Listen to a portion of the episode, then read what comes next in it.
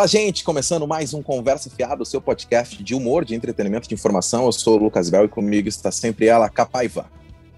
Buenas, gente, mais uma conversa fiada começando e vamos de mais um tema polêmico, aliás, bem polêmico, né, dessa vez, mas que a gente precisa e que a gente vai debater sim, não é, Lucas? É verdade. Hoje eu tô feliz porque, como todo mundo sabe, Conversa Fiada é gravada e hoje a gravação é à noite, daí eu vou poder tomar uma coisinha durante a gravação. Então, é um prazer estar com você que escuta a gente em áudio no Spotify, no Deezer ou na Apple Music ou assiste em vídeo no YouTube. Aproveite, se inscreve no canal, comenta, compartilha o vídeo com seus amigos, curte e constrói a conversa fiada mais democrática desse país. Então, bora para mais uma conversa fiada e hoje o tema é educação sexual, um dever da escola ou um dever da família? Mais um tabu no Conversa Fiada. De um lado, temos quem defende que a educação sexual é tarefa dos pais. De outro lado, existem defensores de que isso também é tarefa da escola. Então, nos últimos anos, várias polêmicas passaram por esse tema e as eleições presidenciais de 2018 pautaram esse debate de uma forma muito agressiva, sendo talvez um ponto fundamental na decisão de votos, né? Mas afinal, o que de fato é a educação sexual? Segundo a pesquisa Datafolha, 54% dos brasileiros aprovam a educação sexual nas escolas. Porém, desde 2017, o governo federal retirou as menções a gênero e sexualidade da Base Nacional Comum Curricular, documento que norteia o que os estudantes de todo o país devem aprender em sala de aula. Então, é um tema bem complexo e é, por isso nós convidamos a mestra e doutoranda em educação, pesquisadora na área de feminismo e educação, Bruna Dalmaso Junqueira, e a professora alfabetizadora, pedagoga e pós-graduanda em psicopedagogia, atuante no ensino escolar há mais de 10 anos, Rochelle Martins. Rochelle, vou começar contigo, obrigado por topar conversar com a gente, mas afinal, a educação sexual é uma tarefa da família ou da escola e, e de fato, assim, quem decide isso? Bom, uh, ao meu ver, é uma tarefa de ambos, né? Uh, ao meu ver, falta entendimento da população uh, acerca do tema educação sexual e as funções da escola e dos educadores, né? Acerca do assunto, que acaba gerando um desconforto nas famílias e na sociedade como um todo. Né? Uh, é preciso que a população entenda que educação sexual não é ensinar sexo nas escolas, e sim orientar crianças e adolescentes a respeito dos cuidados com seu corpo e com o corpo do outro. Né? Então, essas orientações elas já acontecem na escola, né? Quando o professor lá em sala de aula ele diz para os orienta seus alunos, né, que não devemos, por exemplo, encostar no corpo do coleguinha sem que ele nos dê permissão e que ninguém deve encostar no nosso corpo sem que a gente permita. Uh, isso é já educação sexual, né? Assim como orientar as crianças que caso elas percebam algum toque que as deixe triste, com medo, que as machuque, ou que as façam pensar que aquilo é algo errado, que elas devem comunicar a um familiar de sua confiança, inclusive a professora, isso é prevenção, né? Prevenção contra pedofilia e contra abusos que, infelizmente, ainda são bem recorrentes, né, na nossa sociedade. Então, uhum. a prevenção é a melhor forma de combater essas situações. Inclusive, quando a gente fala lá, uh, orienta os adolescentes acerca de sobre as DSTs, métodos contraceptivos, também é prevenção, porque se previne tanto a gravidez precoce, né, nas adolescentes, que pode gerar, inclusive, vários problemas de saúde, assim como a prevenção de doenças sexualmente transmissíveis entre os jovens. Por essa razão, eu considero de suma importância a comunicação entre escola e família, né? Quando o professor tem a possibilidade, por exemplo, de realizar uma reunião com os pais, esclarecendo como esses assuntos são abordados na escola, tirando dúvidas, né? Isso deixa as famílias mais seguras né, e tranquilas, inclusive auxiliando as mesmas a como abordar esses assuntos em casa com os filhos, né? Deste modo, então, esse tema deixa de ser um tabu, né? E, consecutivamente, notícias falsas e sensacionalistas caem por terra, deixando em verdade sobre o que realmente é, uh, de fato, educação sexual nas escolas. Uhum. Então a gente vai puxar para a Bruna agora, Bruna que vem uh, também da área da educação, mas que lida mais na parte da pesquisa, né, Bruna? E para ti, a educação sexual é uma tarefa da família ou das escolas? E afinal, quem que decide isso? Bom, sim, eu venho da área da pesquisa agora, mas já trabalhei muito em escola também, também como bibliotecária, como professora, como coordenadora, já me meti em tudo quanto é lado também e toda a minha experiência, assim como todo o meu estudo, diz que esse é um papel da escola, fundamentalmente da escola.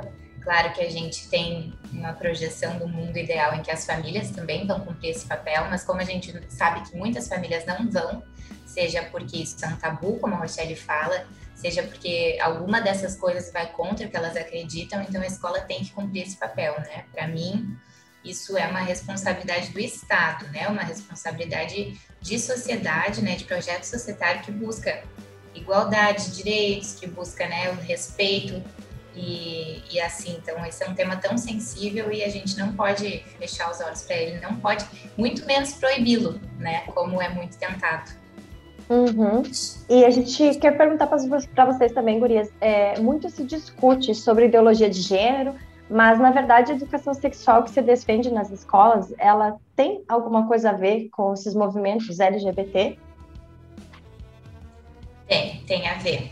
A educação em sexualidade, né, ela vai falar muito disso que a Rochelle trazia, assim, né, sobre o aprender do próprio corpo, sobre os limites entre o meu corpo e o do outro, sobre saúde sexual e reprodutiva, e aí vai avançando de acordo né, com a faixa etária, com, a, com os níveis de ensino dentro da escola, né, da educação básica, mas também tem a ver com as relações de gênero e com a diversidade sexual.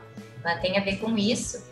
E acho que é bem importante a gente falar assim que se tu fala, né, Carol, de ideologia de gênero, que esse é um termo que tem sido muito mobilizado na verdade, é uma falácia, né? A ideologia de gênero, na verdade, é uma construção, é uma narrativa que foi inventada para se combater o avanço desses movimentos, que são os movimentos feministas, os movimentos LGBT, porque isso atacava os ideais, os valores de muitos grupos, né, que se sentiram ameaçados, então construíram essa ideia da ideologia de gênero que deveria ser proibida nas escolas. E uma das coisas mais cruéis que se faz é distorcer né, a busca pela igualdade desses movimentos e chamá-los de pedófilos, dizer que vai dar uma uhum. madeira de piroca na escola, né? Que são fake né? news, que a gente sabe que são mentiras, mas que isso convence, porque isso toca profundamente as pessoas. Que mãe que vai querer mandar seu filho para a escola com pedófilo? Nenhuma mãe, gente. Então isso toca sensivelmente nas pessoas mas através de mentiras. Isso é muito sério, né? Então, uhum. tem a ver com isso a educação sexual também, com certeza. Por isso que eu considero uh, bastante importante esse diálogo entre a escola e a família, né?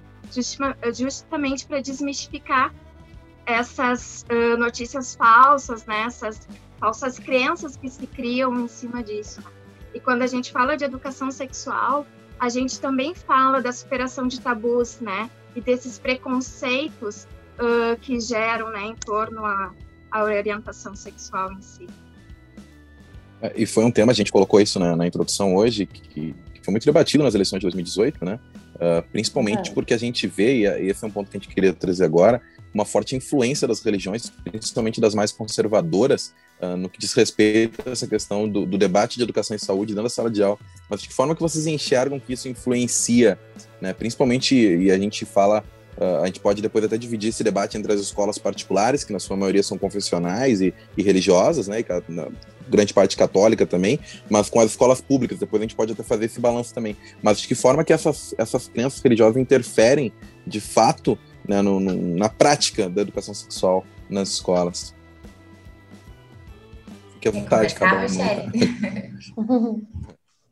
Posso começar também, eu, Eu, particularmente, uh, como eu trabalho bastante com os pequenos, né, uh, esses, essa vivência com esses uh, tabus religiosos dentro da sala de aula, eles não são tão evidentes, né, porque uh, a forma que eu acabo trabalhando esse, esse tema, ele é um pouco mais suave, né? Eu acho que conforme uh, vai se aumentando ali a idade das crianças, os adolescentes, se torna um pouco mais complicadinho, porque o tema acaba se tornando um pouco mais desconfortante, digamos assim, né?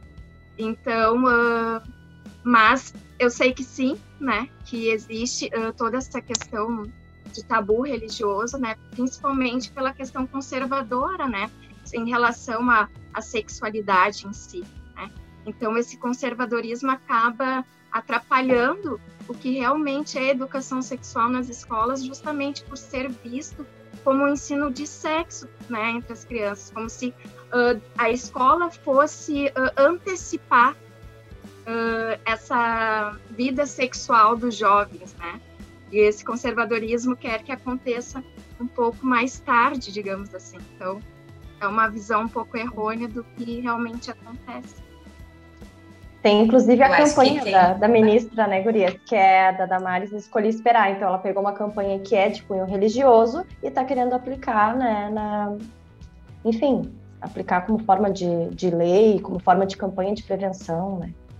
Sei o que, que tu acha. Sim, era justamente isso que eu ia falar. Uhum. Eu ia falar da proposta de abstinência como política educacional, né? Assim, é, é o oposto do que a gente está entendendo, não só porque é um achismo, né? Mas porque existe pesquisa sobre isso e existe comprovação de como a abstinência não é efetiva. Não porque uma pessoa decide ou não esperar fazer sexo, né, ter relação sexual, e sim porque como política dentro de uma escola ou dentro de um sistema educacional, tu não vai impedir que os jovens tenham relações se eles quiserem ter. Então, propor abstinência apenas como a única forma de educação em sexualidade, não transem, isso acaba fazendo com que esses jovens estejam cada vez mais distantes da sua segurança, do respeito aos seus corpos, né, de ter acesso à informação que é obrigação da escola que dê, né? Então, assim, de poder ter uma série de aprendizados que eles poderiam ter se não fosse esse discurso da abstinência, né? E ele está muito relacionado com a religião também. Mas aí o que é importante a gente distinguir é que uh, a educação em sexualidade que é proposta jamais vai te dizer que a tua religião está errada, né? A gente não quer aqui fazer um preconceito com religião A ou B, com isso que tu tá trazendo aqui, que lá na tua casa dizem que é bom ou ruim. O problema é quando a gente sai do âmbito do eu acho que é bom para mim e tenta passar isso para os demais como se isso fosse o bom para todo mundo, ou vai além e não somente acha que é ruim, como pre propaga preconceito, propaga ódio, né? Que é isso que a gente vê se reproduzir muito através de discursos também religiosos, não só, né? Porque a gente não está aqui levantando uma bandeira contra a religião, isso não é da alçada de ninguém da educação, né? De forma nenhuma, mas também através desses discursos que acabam meio associados, né? Que é o caso do nosso governo, como tu bem falava, Carolina. Uhum. Um, do, um, dos temas que, que perpassa esse, esse, esse debate, acho que é, é, muito é muito a questão de, do não entendimento da pauta, né? Eu acho que, que, que alguns movimentos principalmente na política, quando faz esse discurso de que ah, não se deve debater porque não entende. Acho que é um pouco dessa reflexão que a Bruna fez, de que ah, eles vão ensinar meu filho a fazer sexo na escola, ensinar a minha filha a fazer sexo, quando na verdade não tem uh, uma coisa uh, nada a ver com a outra, né? Nada a ver com isso. Inclusive, é, é assim, às vezes surpreende, né, que desde 96, quando saiu a a LDB, né, Lei de Diretrizes e Bases, já existia lá, assim, a busca por uma escola pluralista, que apoie e respeite a diversidade. Aí depois, quando sai os PCNs, em 97 já se falava em orientação sexual. E aí é uma coisa até que tem uma distinção, né, porque hoje a gente fala em orientação sexual falando do desejo afetivo e sexual por pessoas de, de outros sexos ou do mesmo sexo. Mas lá se falava em orientar sobre sexualidade. Em 97 a gente já tinha isso, né? Como política educacional. E agora isso está voltando numa onda bem conservadora. Não, não, vamos tirar esse assunto da escola. O que para mim, na verdade, é uma ironia, porque não se tira, né? Uhum. Tu pode parar de falar, mas assim, os jovens estão levando isso para dentro né? da escola, né? É, tira, Faz diferença na prática tirar do currículo. Faz muita diferença, né? porque está pagando essa obrigatoriedade de se falar, e aí fica a cargo de quem quer falar sobre isso, isso é muito sério. Mas isso não quer dizer que os jovens não vão estar tá atentos para esse assunto, né? Uhum. É, e, e... perder a oportunidade, né? A oportunidade de abordar um assunto que é tão importante, porque quando a gente fala de educação sexual, a gente fala da saúde da, desses jovens, né, e dessas crianças. Então, uh, boicotar o tema, né, tentar fazer com que isso suma das escolas e do, de, do debate dentro da sala de aula, é perder a oportunidade de justamente orientar corretamente acerca uh, do respeito à diversidade, o respeito à saúde, aos cuidados com o seu corpo, com o corpo do outro.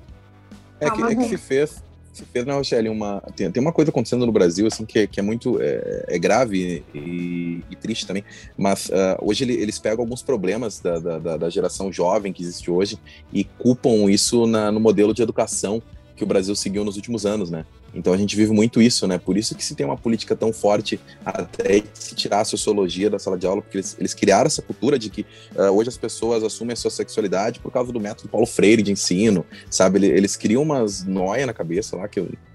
melhor a gente ficar quieto, né? Segue aí, Carol.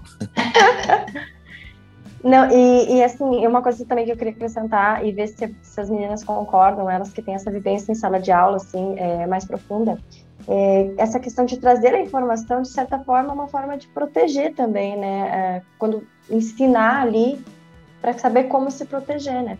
E eu pergunto para vocês, se vocês já viram casos de crianças que sofreram algum tipo de abuso ou tiveram algum, algum problema relacionado a, a esse tema que a gente vem abordando e que na escola elas se abriram para os professores? Eu sim não diretamente como professora, mas eu trabalhava com, com aquela turma. E, enfim, tinha uma criança que não se abriu sobre isso porque era uma criança pequena, né? Mas as professoras atentas e conhecendo a história daquela criança e o comportamento dela perceberam que havia algo diferente. Então, puderam uhum. endereçar aquilo, né? Então, assim, foi fundamental não só a criança estar na escola, né? Mas estar com uma equipe docente atenta para esses sinais, conhecendo aquela criança e é, consciente sobre esse assunto, então, que sabia os caminhos para onde ir, né? Então, isso faz muita diferença, assim. Eu nunca passei por essa situação em sala de aula, né?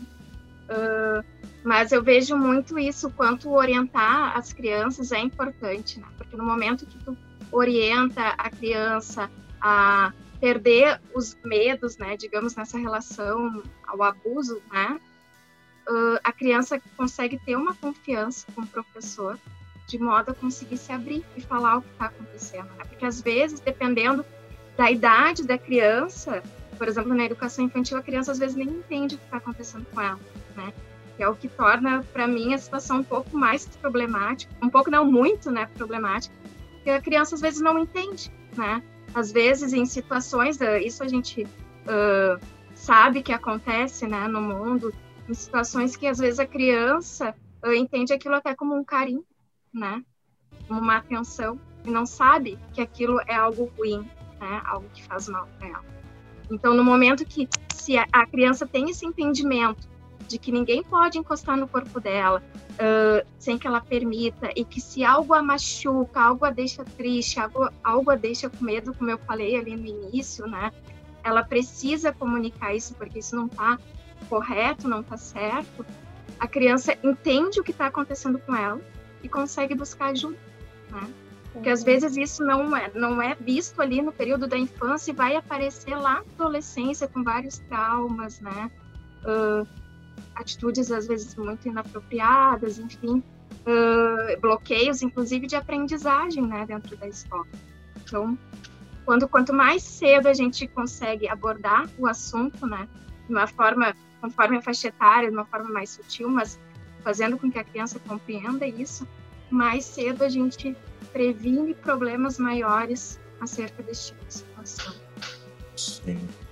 Eu acho que uma coisa assim, que se deixa passar e que não se deveria deixar passar é o fato de que ao abordar esses assuntos tão delicados, através da pedagogia, as, fam as famílias, na verdade, estão ganhando um favor das escolas para tratar de assuntos que são tabus, que as famílias não são treinadas para tratar, então, assim, a escola, ela, ela age como, assim, formação da cidadania, como se localizar dentro da sociedade. Isso é parte, deve ser parte da escola, né? Então, assim, por que atacar algo que pode estar ajudando os seus filhos, as suas filhas, sendo que tu não conseguiria abordar de uma forma, né, talvez sem ficar constrangido, enfim, gente, esse é um assunto que é um tabu realmente, né? Então, assim, Se a gente tem disponibilidade de fazer isso dentro da escola, então é mais uma vantagem, né? É, é, eu acho que é isso que é difícil de entender também, né? Exatamente. É que, não, é que não, não, não é porque a escola vai ensinar isso que a casa e a família não vá fazer isso também, né? Eles acham que, que tem que parar um para apenas ter o outro, né? Essa é verdade. Gente, seguinte, editor querido Troca Trilha, que chegou o momento que nós vamos debater e analisar o que a internet está falando sobre o assunto. Então, como a gente já falou ali no início, nas redes, o debate sobre educação sexual ganhou tons que ultrapassavam a polêmica e caminharam ao lado de discursos de ódio, intolerância religiosa e ideologias políticas. Isso porque foi resumido, todo o discurso foi resumido a certo e errado, esquerda e direita, bem e mal. Bom, como quase tudo no nosso país, né? E muitas das polêmicas que surgiram envolviam discursos da ministra da Mulher, Família e Direitos Humanos, da, Maria, da Maris Alves. Né? Teve discursos sobre as cores das roupas para os meninos e para as meninas, sobre livros infantis que abordariam sexualidade de uma forma considerada explícita, campanhas de abstinência como forma de prevenção de doenças e até relatos de abuso sofrido por parte da ministra. Então, outro que já se pronunciou sobre o assunto é o presidente Bolsonaro, como a gente já sabe, e uma de suas frases sobre o tema que repercutiu nas redes dizia o seguinte: quem ensina sexo para a criança é o papai e a mamãe. Escola é lugar de aprender física, matemática, química. Fazer com que no futuro tenhamos um bom empregado, um bom patrão e um bom liberal. Bom, o que vocês acham dessas polêmicas, né? Menino usa azul, menina usa rosa. Quem ensina sobre o sexo de fato é o pai e a mãe. Livros não podem abordar de forma alguma sexualidade, né? A abstinência é alternativa, a gente já falou um pouquinho sobre isso. Meninas, fiquem à vontade Pode xingar também agora aqui. Esse é um quadro que a gente deixa xingar, tá? Fiquem tranquilos. Como começar esta valsa? é, gente, esses discursos é o que eu falava, assim, né? Sobre tornar, distorcer toda essa luta, porque vem muita luta envolvida nisso, né? E é a luta pelo direito de existir de muita gente, né? Quando a gente está falando sobre diversidade, quando a gente está falando sobre é, respeito, sobre inclusão, a gente está falando sobre o direito de existir de muita gente que está sendo ameaçada, né? Então a gente está falando de homossexuais, a gente está falando de pessoas negras. Hoje, ainda em 2021, estamos falando sobre essas pessoas que têm que se defender para estarem vivas nesse país. Então, assim, isso é muito sério. E parece estranho que a gente diga que os meninos azul e meninas rosa seja uma coisa conectada com isso que eu estou dizendo para vocês, que para mim é o cenário da desgraça. Mas é completamente conectado, porque a gente começa aprendendo desde antes de nascer, a gente já é taxado de um jeito ou de outro, né? Muitas pessoas já começa a formar o enxoval azulzinho quando vem um menino, já começa a formar um enxoval rosinha quando vem uma menina, e isso vai crescendo, né? Vai atribuindo comportamentos específicos para meninas e para meninos, vai dizendo que menina chorona, menino não chora. Aí mais para frente as mulheres têm um temperamento diferente porque tem de TPM ou não tem. E os homens vão sendo construídos com uma ideia de superioridade e ao mesmo tempo de que não tem acesso à sua sensibilidade, né? Então assim, isso é prejudicial para todo mundo. E aí, esse tipo de discurso que a gente escuta, ou da Damares, ou do presidente Bolsonaro, eles reforçam esses estereótipos, mas eles vão além do que isso, eles atiçam o ódio, né? Então, assim, atiçam a violência, que é o que a gente vê por aí, assim. Então, uhum. na minha concepção, escola tem que lutar contra isso. Na minha concepção, se a escola não for pluralista, como a gente falava lá da, da LDB em 96, ela não está atendendo todo mundo quem é que está ficando de fora, né? É Vou fazer um ganchinho aqui. Só... É, ontem nós gravamos um episódio que vai ao ar uh, na semana seguinte desse, que eu já vou dar o um spoiler aí, quem estiver ligado já vai saber. A gente vai falar sobre o machismo e muito, é tudo muito conectado, né? Essa história da é, que se cria essa frase de ideologia de gênero e bota todo o movimento que é importante por água abaixo e, de certa forma, tudo calcado também no machismo, né, Cris? Eu acho engraçado como em pleno 2021 a gente ainda tenha, né, essa discussão do, da questão das cores das crianças, né, que a menina deve usar tudo rosa, o menino deve ser, usar tudo azul. E às vezes as crianças realmente chegam na sala de aula, muitas vezes não querem nem usar a cor no seu desenho. Porque acham que se ela usar aquela cor, ela vai estar tá sendo, por exemplo, os meninos têm isso muito mais forte, né? Se tu usar o rosa para pintar alguma coisa no desenho, ele vai estar tá sendo menina, digamos assim. Né? E aí, uh, em sala de aula, eu como professora, né, dos anos sociais, faz todo um trabalho de desmistificar essa relação com as cores, porque na verdade isso é, não, não existe, né? Não existe essa, essa classificação. Isso daí é uma coisa que a sociedade coloca, né? Não, não existe uma determinação que quem usa rosa deve ser menina e quem usa azul deve ser menina. E aí, uh, isso é educação sexual, né? Quando a gente diz que as cores existem todas elas e que todos podem usar livremente todas as cores que quiserem e que isso não vai prejudicar a identidade deles, quem eles são, né? E inclusive com os brinquedos, né? Isso aí a gente vê muito também que, ai, uh, que existe ainda um tabu bem grande em relação a isso dos meninos brincarem com boneca, por exemplo, né? Então, uh, brinquedo é brinquedo, brinquedo de criança é brinquedo de criança, né? Então, as crianças também podem brincar com todos os brinquedos que queiram brincar, né? Então, isso, como professora de pequenos, eu vejo muito em sala de aula ainda essas questões, uh, apesar de nós já estarmos no ano de 2021, né? Isso ainda é bastante presente. Sim, é uma Mas falando, muito forte, falando... né? É muito Pois é, é, é, era justamente isso que eu ia perguntar, assim, porque até pra gente falar um pouco de futuro e de esperança e de, e de mudança. Vocês não acreditam que, que essa geração que está vindo agora, essa, essa, galera que está na escola básica ali, uh, eles já têm uma mentalidade um pouco diferente, principalmente na adolescência, do que, por exemplo, a geração dos pais deles ou do, dos avós deles? Vocês não, não enxergam isso assim dentro da escola, dentro dos parâmetros da educação? eu vejo, uh, vou pegar um gancho aqui um pouco em relação a um assunto que não é um pouco que a gente está falando, mas que eu acho que ajuda a construir essa questão dessa sociedade que tem um pouco mais de sensibilidade, né, de empatia pelo próximo, com a escola inclusiva, por exemplo, né? Então as crianças uh, elas aprendem desde pequenininhos a respeitar as diferenças, né? Elas aprendem a ter amor, cuidado com o outro, né? Sem ver aquilo de uma forma preconceituosa como era visto antigamente, né? Então, quando eu vejo que as discussões estão acontecendo, esses debates estão acontecendo dentro da escola, né? Uh, com os pequenos de uma forma bem sutil, mas isso vai contribuindo sim para que uma sociedade melhore. Eu acredito que essas novas gerações elas elas tenham muito mais consciência né, e sensibilidade com o outro do que as gerações antigas, anteriores. Uhum. Não sei se a Bruna é, concorda com isso. É, eu acho que não é uma coisa hegemônica, assim, não acho que a gente pode falar de toda essa geração, assim, né? Mas eu vejo muito fortemente, assim, falando da juventude, principalmente, né? Uma abertura bem maior, né? Porque a gente está falando de movimentos sociais, então, ai, meninas feministas, né? Esses tempos me chamaram para fazer uma palestra antes da pandemia.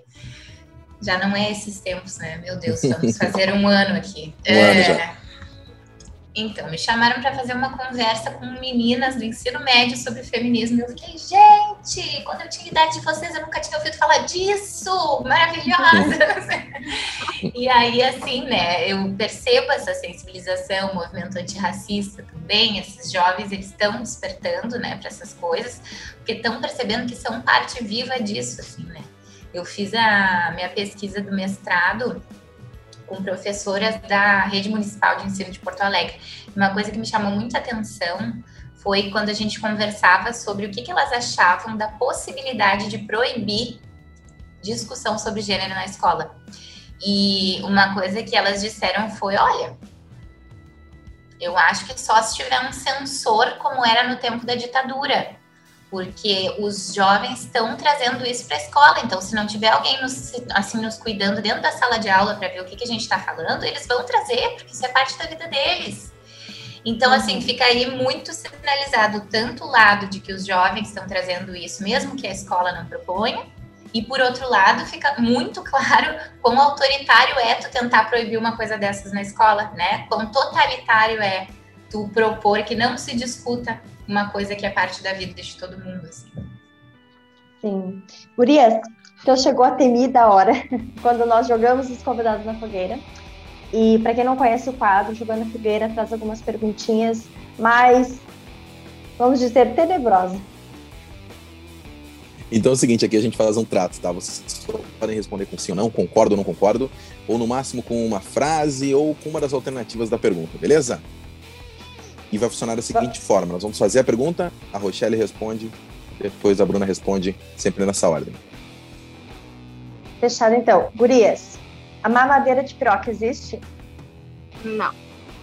Não. Não nas escolas, pelo menos. Cuidado! Gente, seguinte. É fake news essa frase, pode? um filho seu, tá? Um filho seu, você prefere que aprenda educação sexual em casa ou na escola? Eu diria ambos. Nos dois, com certeza. As escolas devem falar sobre identidade de gênero e orientação sexual? Sim. Sim. E o famoso kit gay, existe? Sim, existe. Mas não da forma como se foi colocado aí nas fake news, né? E ele, na verdade, ele foi um projeto que, na verdade, ele acabou nem sendo uh, distribuído né, nas escolas. Kit gay não existiu. Existiu uma proposta contra a homofobia. Isso, exatamente. A Bruna conseguiu falar melhor do que eu sobre É, isso. Exatamente isso o que a Bruna falou. Uma disciplina sobre educação sexual seria necessária no ensino fundamental? Ah, acredito que isso esteja mais dentro de um currículo oculto. Não vejo como uma necessidade. Mas não, não seria contra. Eu acho que sim, seria necessário.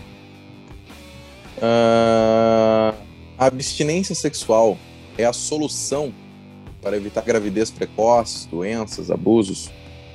Não. Não, não é um problema que a pessoa queira ser se abster sexualmente. Isso não é um problema, mas a abstinência não é a resposta para prevenir tudo isso.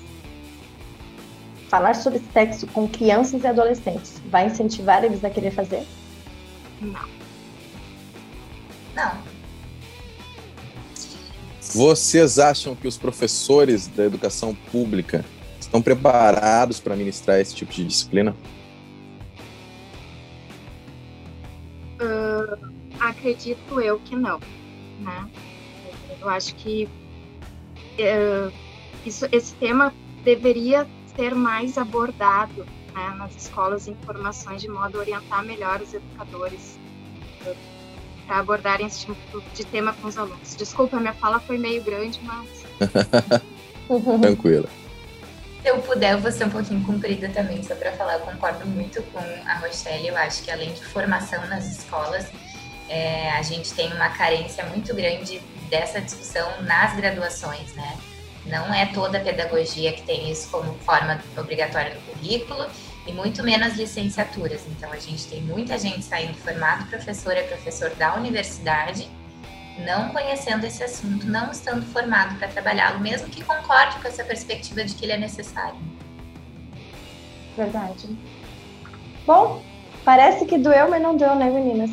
Chegamos pro fim, então.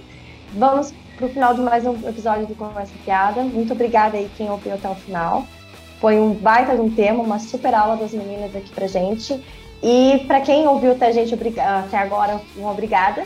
E também ali para as meninas, Bruna, principalmente, para Rochelle também. Bruna, como que a galera faz para te encontrar nas redes sociais e acompanhar o teu trabalho?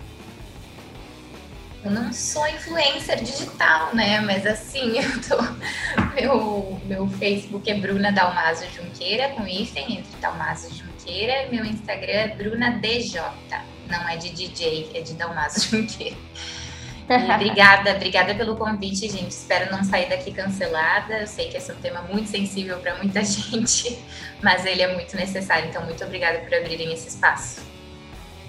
Show. Rochelle, obrigado por aceitar e participar aqui com a gente uh, de coração mesmo. Como é que faz para a galera te encontrar nas redes sociais? Uh, a galera pode me encontrar no Instagram. Né? Eu tenho uma página, Pedagoga Rochelle, com C-H-E, dois L's e E. é importante grifar isso, que meu nome se escreve um pouquinho diferente. Uh, a minha página é mais destinada realmente à alfabetização e às crianças com dificuldade de aprendizagem.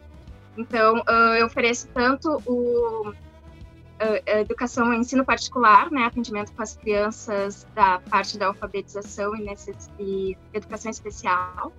E assim, uh, também realizo trabalho voluntário com professores alfabetizadores, né, que queiram se atualizar e aprimorar sua prática docente dentro da área da alfabetização. Então, podem me procurar lá. Aproveito também para agradecer o convite, né? Uh, como eu comentei com a Carol quando ela me convidou, eu fiquei um pouco nervosa por ser professora uh, do, com, dos pequenos, né? E por ser um assunto tão polêmico, mas uma grande oportunidade, né, da gente desmistificar uh, realmente o que, que é educação sexual na escola, né? E dar essa informação para o público realmente entender e ter essa comunicação com a escola, né? Qualquer dúvida, as famílias, a escola, ela é um espaço aberto para a comunidade escolar, né? É um local público, né? Então, as famílias devem estar presentes dentro da escola. Isso é muito importante.